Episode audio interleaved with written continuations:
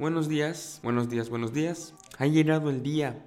Hoy, miércoles 30 de septiembre, es la primera vez en los más de 130 capítulos de este podcast que me siento a hablar aquí con ustedes estando de muy mal humor. Siempre sentarme aquí me provoca una enorme alegría, pero hoy la verdad no encuentro otra palabra para describir mi estado de ánimo más allá miserable. El debate estadounidense que yo acabo de ver y acabo de tomar 10 páginas de notas para poder sentarme aquí con ustedes a hablar de este es una completa vergüenza. Lo que acabo de ver tiene o tuvo el nivel de discusión que tenían los debates para la elección presidencial de mi clase de tercer grado. Recuerdo que a un muy buen amigo mío, este Nacho, le hicieron un golpe de estado con frijoles. Lamentaron frijoles. Ese pequeño golpe de estado a frijolazos tuvo más nivel político, mayor calidad política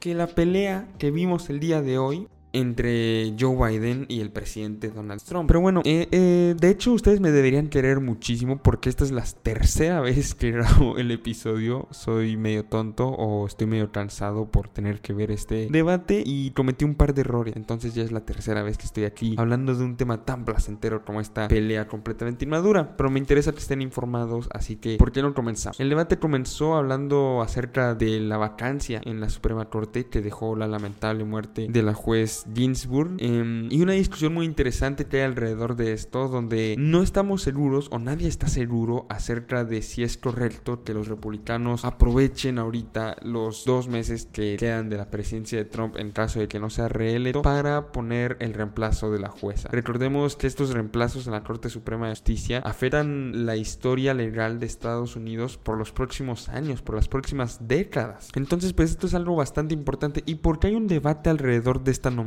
Bueno, porque los demócratas en el 2016 igual hubo una lamentable muerte de un juez. Y los demócratas tenían a Obama como presidente e intentaron nominar a, desde enero, o sea, nueve meses antes de las 11 meses antes de las elecciones, intentaron nominar a un juez, pero los republicanos en el Congreso bloquearon el, procedimiento, eh, alegando que no era justo que se eligiera a un nuevo juez en un año de elección, dado que los estadounidenses iban a tener la oportunidad de votar muy pronto. Entonces, pues este es un año de elección, ¿no? Ya estamos a un mes de las elecciones. ¿No creen que los republicanos para seguir su código moral deberían permitir que no se vote eh, o que no se nomine a una, a una jueza? La opinión de Donald Trump es que no, que los estadounidenses votaron por él para que esté cuatro años, no tres. Y los cuatro años todavía no se acaban. Él todavía tiene derecho de cumplir sus funciones como presidente. En cambio, Biden toma una posición muy parecida a la que tuvieron los republicanos en el año 2016 diciendo que hay que esperar, que todavía no se acaba esto, em, que, el, pueblo,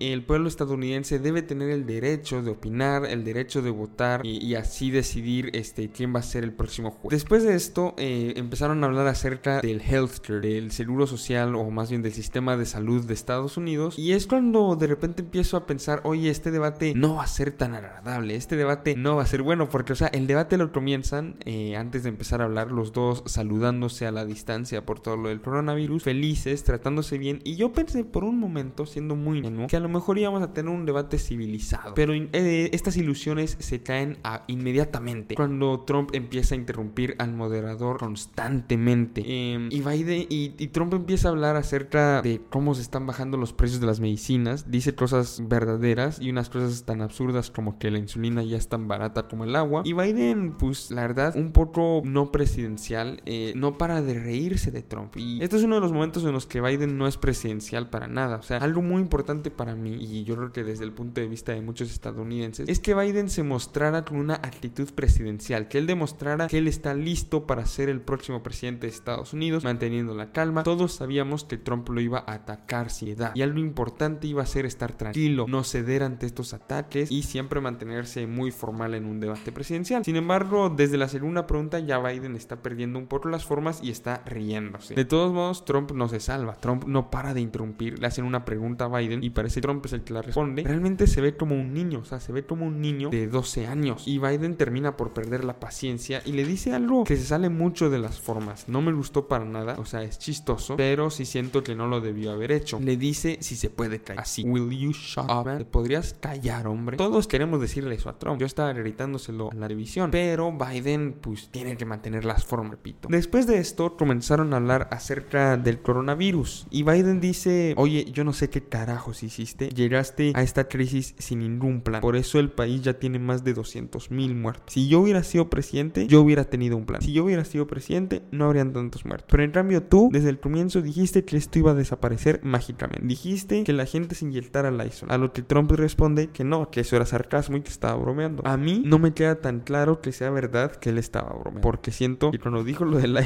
lo dijo bastante en serio. Y después Trump comienza a decir que el coronavirus eh, es culpa de China. Eh, y se saca una mentira, yo no sé de dónde. Dice que los gobernadores demócratas de diferentes estados han dicho que Trump eh, está haciendo un enorme trabajo, que está haciendo un buen trabajo. Y esto es una vil mentira. Todos los gobernadores desde, desde Cuomo en Nueva York hasta Newsom en California no han parado de hablar acerca del mal trabajo que ha hecho Trump a nivel federal. Y por eso Biden se ríe y tiene una cara de incrédulo, como no puedo creer lo que está diciendo este señor. Obviamente el tema después del coronavirus y del manejo de la pandemia fue la vacuna. Y aquí Trump nos volvió a demostrar que él de verdad está viviendo en un universo paralelo y espera que sus seguidores vivan en ese universo paralelo con él, sin importar cuántas veces mienta. Porque recordemos, nos mintió acerca de cuándo esto iba a acabar. Dijo que esto iba a acabar para Pascua. Y aquí seguimos. Y ahora está diciendo que entre unas semanas Estados Unidos ya va a tener una vacuna. Sí, señor o señora, escuchaste bien. Según Trump, dentro de unas semanas Estados Unidos ya va a tener vacuna. Y esto es una completa mentira. Es imposible. En cambio, Biden, después de reírse otra vez por incrédulo, es más realista. Biden dice, no va a estar para, fin para, para dentro de unas pocas semanas. La vacuna va a estar para finales de año, si todo sale bien, pero eso no significa que ya todos se van a poder vacunar, porque después de esto vamos a tener que empezar a producir millones de dosis y van a pasar varios meses más antes de ya poder vacunar al grueso de la población. Y entonces Biden, no me acuerdo la verdad por razón, pero mencionó la palabra smart, que significa inteligente. Y Trump detuvo a Biden y le dijo, oye, oye, oye, calma, calma. Tú no puedes hablar de smart porque tú no eres smart. O sea, básicamente le dijo tonto a Donald, a, Biden. Trump le dijo tonto a Biden. Y aquí estoy feliz con Biden porque la verdad evitó rebajarse a su nivel, no le contestó a este ataque clásico de un niño de primer grado y siguió intentando hablar acerca de lo de la vacuna del coronavirus, pero Trump no paraba de interrumpirlo. Este, de verdad fue una noche constante de interrupciones y comenzaron a hablar acerca de los rallies, acerca de estos eventos que existen en Estados Unidos donde este los políticos en campaña reúnen a sus seguidores para tener vaya una reunión muy alegre, muy fiestera. Trump se burló de Biden diciendo que muy poca gente asiste a sus eventos y Biden respondió, "Oye, no, o sea, si va muy poca gente a mis eventos es por este porque yo lo pido que sea así por el coronavirus. En cambio tú haces eventos enormes eh, con la gente pegada, muchos sin cubrebocas de donde de salir un montón de contagios." Y Trump dice, "No, según mis datos no han habido contagios a partir de este de de mis eventos." Y llegan un tema muy interesante que son los impuestos. Como todos sabemos, hace unos días el New York Times sacó un artículo muy interesante en el que publican sus hallazgos después de obtener de manera anónima los informes de impuestos pagados por Donald Trump. Aquí podemos ver pues, sus ingresos, sus gastos y sobre todo el dinero que le ha estado pagando al gobierno de Estados Y aprendemos que en sus primeros dos años de presidencia pagó tan solo 750 dólares cada. Esto es una verdadera locura. Es una vergüenza que como presidente pagues tan poquito dinero. Se supone que te debe importar el país. Y esto pues sería potencialmente desastroso para Donald Trump si no sabe cómo manejarlo. Su respuesta fue que él es alguien inteligente. Y como alguien inteligente, su interés económico era el de pagar la menor cantidad de impuestos posible. Y que lo único que él hizo fue aprovecharse de las leyes que puso Joe Biden cuando él era vicepresidente. Estas leyes eh, que puso Joe Biden junto con Obama estaban hechas para eh, apoyar a los negocios que estuvieran pasando un mal momento después de la crisis financiera del 2008-2009. Y se perdonaban muchos impuestos a compañías que estuvieran teniendo muchos gastos y muy pocos ingresos. Y lo que Trump hacía era manejar compañías con muchos gastos eh, mayores que sus ingresos y así podía evitar pagar un montón de impuestos. O sea, Trump se estaba aprovechando de un programa hecho para este ayudar a aquellos empresarios que estuvieran pasando un mal momento. Y ahora está echándole la culpa, pareciera que está echándole la culpa a Biden de pagar tan poquitos impuestos. Y entonces Biden aquí pierde un poquito la cabeza, eh, o tal vez no la pierde, o sea, pero sí pierde el control y dice que Trump es el peor presidente en la historia de Estados Unidos, que vive en un universo paralelo lleno de puras mentiras y que la gente le cree sus mentiras. Esto obviamente le duele a Trump, quien responde con un ataque al hijo de, de Biden, Hunter Biden, diciendo que lo contrataron eh, una, una teoría conspirativa de un grupo de, derecha en Estados Unidos llamado QAnon. Este grupo, vaya, es muy interesante. Debería ser un episodio en el futuro acerca de este, pero es un grupo, vaya, algunos, incluido yo, lo llamaríamos un grupo de teorías conspirativas, muchas a favor del presidente Donald Trump y definitivamente todas en contra del partido demócrata. Y una de las teorías manejadas en este grupo es que el hijo de Joe Biden, Hunter Biden, fue contratado en Ucrania eh, en una compañía de energía cuando Biden era vicepresidente, pero los contrataron según la teoría sin ninguna razón práctica más allá de conseguir favores por parte del gobierno de los Estados Unidos de América. Y esto obviamente sería bastante grave y Trump es lo que acusa. Biden intenta defenderse, pero Trump no lo deja hablar, lo sigue interrumpiendo, interrumpiendo e interrumpiendo. Poco a poco vemos como la cara de Biden se va enojando mientras Trump lo sigue interrumpiendo hasta que Biden explota y simplemente dice que Trump es un payaso y que no se puede hacer nada con este payaso. Y vaya, yo estoy de acuerdo, Trump es un payaso y estoy de acuerdo, el debate es imposible con un payaso como Trump que no se calla. Y me dio muchísimo placer ver la cara de Trump quedándose callado después de que lo llamaron payaso. De verdad me dio mucho placer. Pero no apoyo que Biden haya dicho eso. No apoyo que Biden, de nuevo repito, haya perdido las formas. Porque, seamos honestos, los demócratas ya están seguros que van a votar por Biden. O los que odian a Trump ya están seguros que van a votar por Biden. Los que después de todo lo que ha hecho Trump siguen apoyando a Trump están seguros de que nada va a hacer que cambien su opinión. Los únicos que pueden cambiar su opinión son los indecisos. Y lo que iba a hacer o lo que puede hacer que cambie de opinión es ver a uno de los candidatos siendo presidencial. Ver a uno de los candidatos siendo el maduro, el profesional, el que trae propuestas. Entonces Trump lo que intenta es bajar a Joe Biden a su nivel para que estos indecisos no vean a un Biden profesional y decidan votar por él. Y Biden al llamar a Trump payaso es lo que consigue, que la gente indecisa no se decida por él. Y entonces llegan a un tema fundamental en la política estadounidense estos días, que es el racismo. Sabemos que en Estados Unidos existe un racismo sistemático, como muy pocos otros, como muy pocos otros países lo conocen, en los que literalmente existieron leyes hasta hace 50 años, 60 años, que separaban de manera formal a los negros de los blancos. Y estas leyes siguen teniendo efectos muy serios en la vida de las personas negras hoy en día. Y Biden responde que Trump ha separado al país, que nunca había habido un presidente que separara tanto a los estadounidenses. Y un ejemplo claro es con el asesinato de George Floyd y su reacción después. La gente salió a protestar, obviamente, un policía se paró,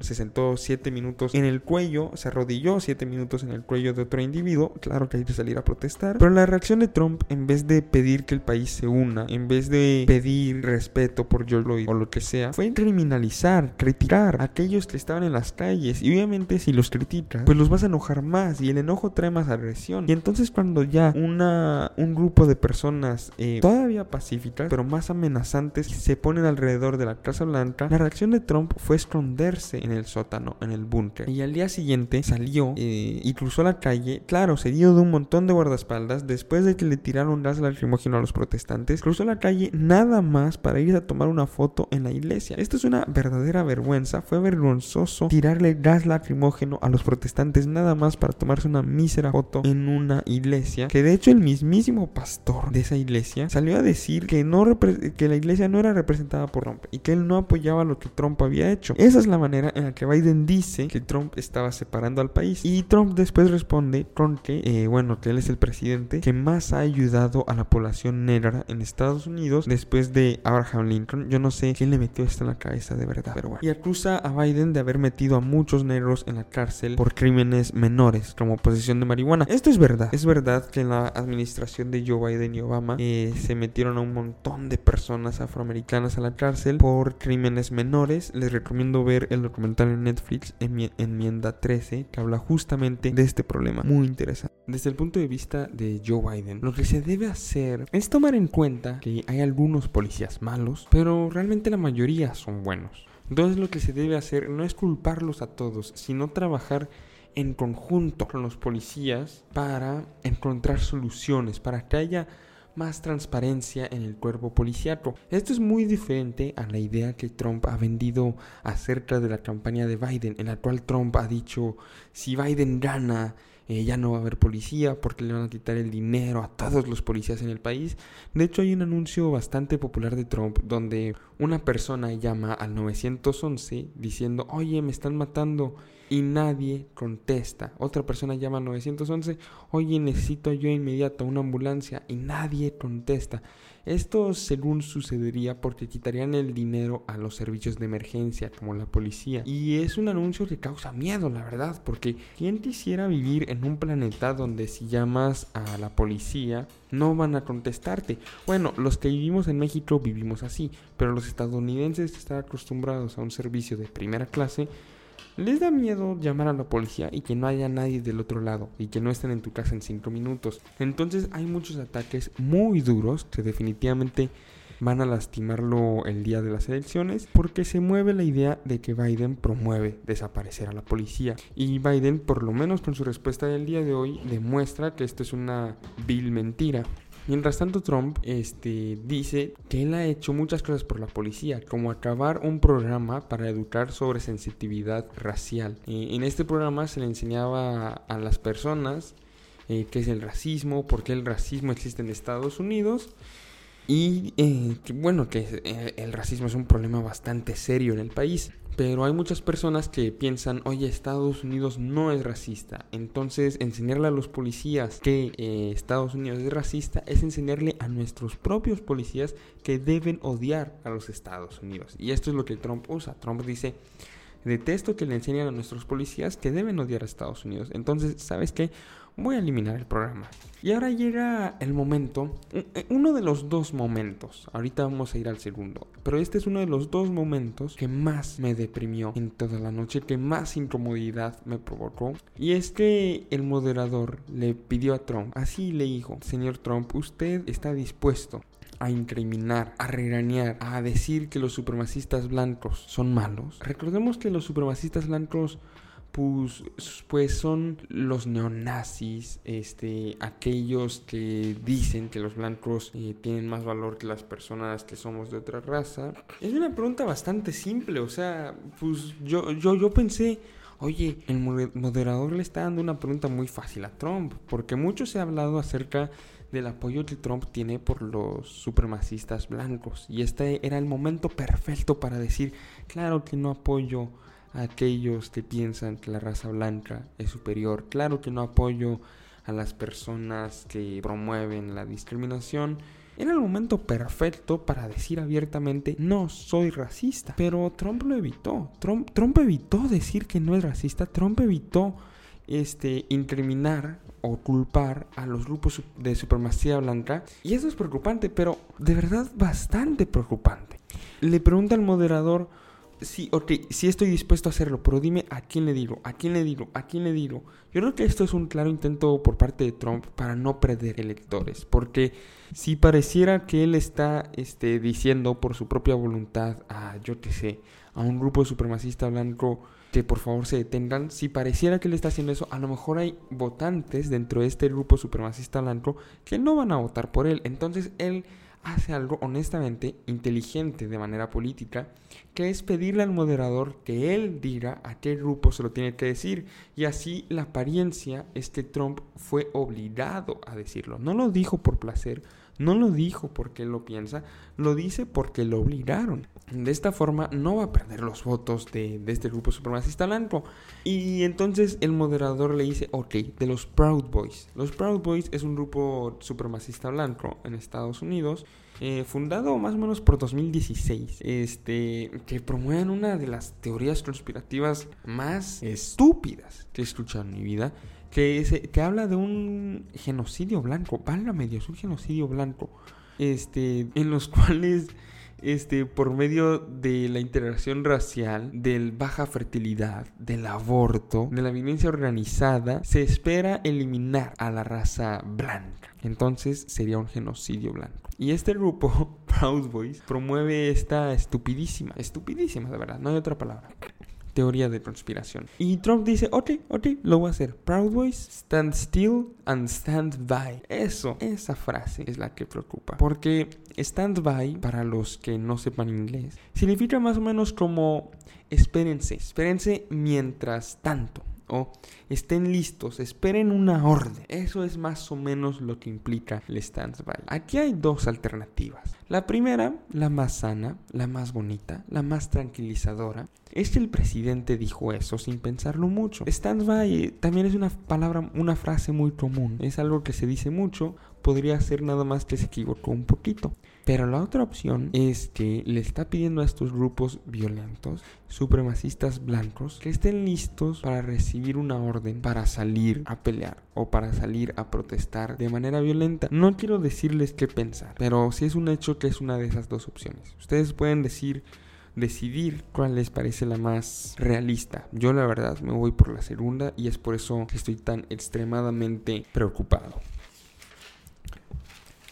Después de esto llegan al tema de la noche. Al, simplemente es el tema de la noche, especialmente por una serie de artículos eh, publicados en varias revistas, The Atlantic, New Yorker, este, incluso republicanas como National Review, hablando acerca de qué va a suceder en la noche de elecciones y qué va a suceder en las semanas después de ese martes, eh, del primer martes de noviembre. Y es que se ha hablado mucho que Trump no va a conceder la victoria. Eh, la derrota, perdón. Desde el punto de vista de los republicanos, si Trump no concede la derrota, se va a deber a que hubo un fraude. Un fraude que, de acuerdo con estas teorías, sería posibilitado a partir de las mail-in ballots que son votos que se envían por correo. Y entonces, como son votos que se envían por correo, existe la posibilidad de que varias personas voten muchas veces o que una persona vote por correo y después vaya a votar presencialmente. Esto es lo que dicen los republicanos. Ojo, yo no pienso eso, no me vayan a malinterpretar. Y entonces Biden dice, no, saben que las votaciones por correo están bien. Trump de hecho vota así. Y la gente va a tener que votar así por el coronavirus. Vamos a cuidar los lugares de votación, vamos a mantener a las personas alejadas para que no hayan muchos contagios. Y Trump está intentando que la gente no vote en persona. Y esto es muy inteligente, y lo hablé el otro día, y lo digo por si no me escucharon el otro día. Trump lleva desde principios de año, desde, desde que empezó lo del coronavirus, minimizando el problema y lo volvió político. Pero Trump puede parecer estúpido, pero no lo es tanto, porque él sabe que ahora, que estamos a casi un mes de las elecciones, los que van a ir a votar en persona son los republicanos, porque ya los convencieron a los republicanos que el coronavirus es una farsa, que no es tan peligroso, que hay que salir de todos modos. Y en cambio, los demócratas, que ojo, yo también creo que la izquierda en Estados Unidos se ha pasado un poco sensacionalizando el tamaño del problema. A lo mejor el problema del coronavirus no es tan enorme como este, se ha dicho eh, por parte de los demócratas. Pero entonces ahora los demócratas están súper asustados del coronavirus porque recuerden, como dije, es un tema político ya. Y, y, no van a ir a votar en persona, van a votar por correo. Entonces vamos a tener eh, una verdadera aplanadora republicana el día de las elecciones. Van a terminar las elecciones ese martes y yo predigo que los republicanos van a estar ganando por una gran cantidad de votos. Y aquí es donde Trump va a empezar a sonar las alarmas. Oye, nosotros ganamos por un montón, ya ganamos, la victoria es nuestra y Biden va a decir, no, espérate, faltan los votos por correo. Y Trump va a decir, no, llevo diciendo meses que eso es un fraude. Los votos por correo son un fraude. Y a mí no me van a robar las elecciones con un fraude. Y aquí empieza el problema constitucional del cual hablamos el viernes pasado. Si no escuchaste ese podcast, de verdad te recomiendo escucharlo. Muy interesante. Pero bueno, entonces Biden después dice algo también interesante, que es que él va a aceptar la victoria o la derrota, porque están en una democracia y él va a aceptar cualquiera de las dos. Y que no importa si Trump no acepta la derrota. Porque aunque él no la acepte, la democracia de Estados Unidos, de acuerdo con Biden, es una democracia que funciona. Y puede haber un presidente que lo tengan que sacar a patadas de la Casa Blanca, pero si perdió, se va a ir. Y aquí yo respiro un poco, la verdad, yo respiro. Ah, qué bueno, Biden está seguro de que si Trump pierde, él se va a ir de la Casa Blanca. Y yo me relajo un poquito, a lo mejor la situación no está tan mal. Ah, qué bonito. Y entonces Trump empieza a hablar. Y, y, de nuevo nos pone a todos de muy mal humor, porque de nuevo acusa de fraude. Fraude, fraude, fraude, fraude. Y grita. De hecho aquí escribí en mayúsculas fraude, como tres veces, porque Así lo dijo varias veces. este, y de nuevo, él dice que el 3 de noviembre van a ganar, pero que van a comenzar a perder. Y él lo dice, son sus palabras. Mi predicción él la está compartiendo. Dice que el 3 de noviembre los republicanos, o sea, Trump, va a ganar, pero van a comenzar a perder poco a poco con los votos por correo. Y que esto va a ser un tremendo fraude y que no se va a dejar. Y entonces el moderador pasa a hacer la última pregunta de la noche y es, ¿pedirán a los electores calma mientras se cuentan todos los votos? O sea, aun si parece que van ganando en la noche de elecciones, ¿no van a aceptar la victoria? Y Trump dice que va a ser una elección fraudulenta. Ojo, recordemos que en el 2016, cuando en un evento de campaña eh, se había hablado mucho acerca de si Trump iba a aceptar la derrota frente a Hillary Clinton en caso de perder, él en un evento de campaña dijo, lo estoy citando palabra por palabra, pero palabra traducida, quiero anunciarle a la gente de Estados Unidos que voy a aceptar el resultado de la noche de elecciones. Y todo el mundo aplaudió, pero después él dijo, solo si yo gano. ¿Se les puso la piel chinita? A mí sí se me puso la piel chinita. Este presidente nada más va a aceptar el resultado de las elecciones en el caso de ganar. Y es eso lo que dice. Acusa que habrá una elección fraudulenta y evita decir que no cantará victoria en la noche de elecciones. Y es que recordemos que si Trump canta victoria en la noche de elecciones, porque es prácticamente seguro que va a estar ganando, tengo muy poquitas dudas acerca de que esa noche Trump va a estar ganando, si él sale a decir que ya ganó, va a haber un montón de republicanos, ya sea con poco acceso al internet o a la televisión, o simplemente mal educados o fans de las de los sitios web que abundan acerca eh, de noticias falsas que van a decir ah ya ganó Trump vamos a celebrar y ahora cuando les digan una semana después que no que ya terminaron de contar todos los votos y realmente ganaron los demócratas van a decir que fue un fraude y van a salir a las calles a protestar. Y estoy hablando de millones de personas. Por eso es tan preocupante que Trump no diga o no se comprometa a no celebrar victoria ese martes. Y de verdad sigue en una situación bastante turbulenta. De verdad, no estoy exagerando. Algo como lo que nunca he visto en mi vida y estoy seguro que las personas que escuchan este podcast tampoco han visto algo de este nivel. Un problema en Estados Unidos de este nivel. De verdad, se vienen momentos muy duros. Y me gustaría terminar con unos pensamientos. Y es que sé que mucha gente puede estar pensando, oye, ¿pero qué Trump no ama a Estados Unidos? Puede ser supremacista, puede ser racista, puede ser misógino, xenófobo, estúpido, pero tiene que amar a Estados Unidos, ¿no? Él es estadounidense. ¿Por qué le da igual estar arruinando al país? ¿Por qué le da igual poner en riesgo la democracia? ¿O acaso está loco? Bueno, señores, yo no creo que esté loco y yo no creo que le dé igual arruinar la democracia.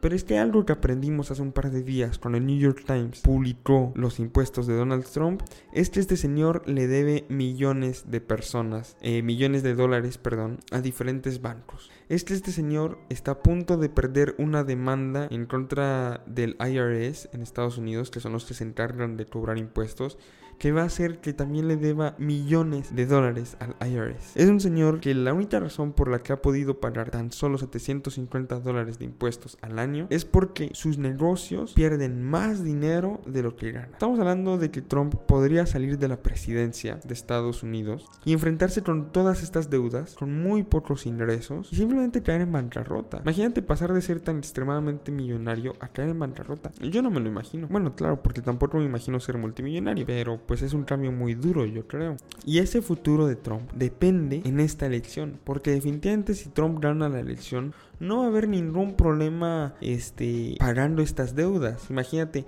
oye, le, debo tal dinero a un banco. Bueno, eh, señor banquero, ¿me puedes dar una prórroga a cambio de un favor del político, del presidente de Estados Unidos? No es algo muy loco eh, para pensar, no es algo que yo me esté inventando. Pueden leer el artículo de New York Times, pueden leer los problemas económicos graves en los que se encuentra este señor. Y entonces podemos entender que esta presidencia para Trump es algo personal, es algo de bancarrota o riqueza, es algo para mantener su estilo de vida. Está aferrándose con sus uñas al estilo de vida que tiene. Y puedo tener la certeza, y tú también la deberías tener, que va a hacer lo que sea para no perder estas elecciones. No importa quién o qué se lleve entre las patas. Y eso es lo que nos debe preocupar este fue el episodio del día de hoy. Espero que les haya gustado escucharme triste, cansado, por primera vez desde que comencé este podcast.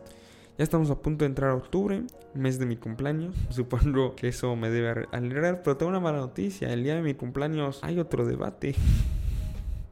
No sé si lo veré, probablemente sí. Pero bueno, ese fue el episodio del día de hoy. Nos vemos mañana jueves. Hasta luego.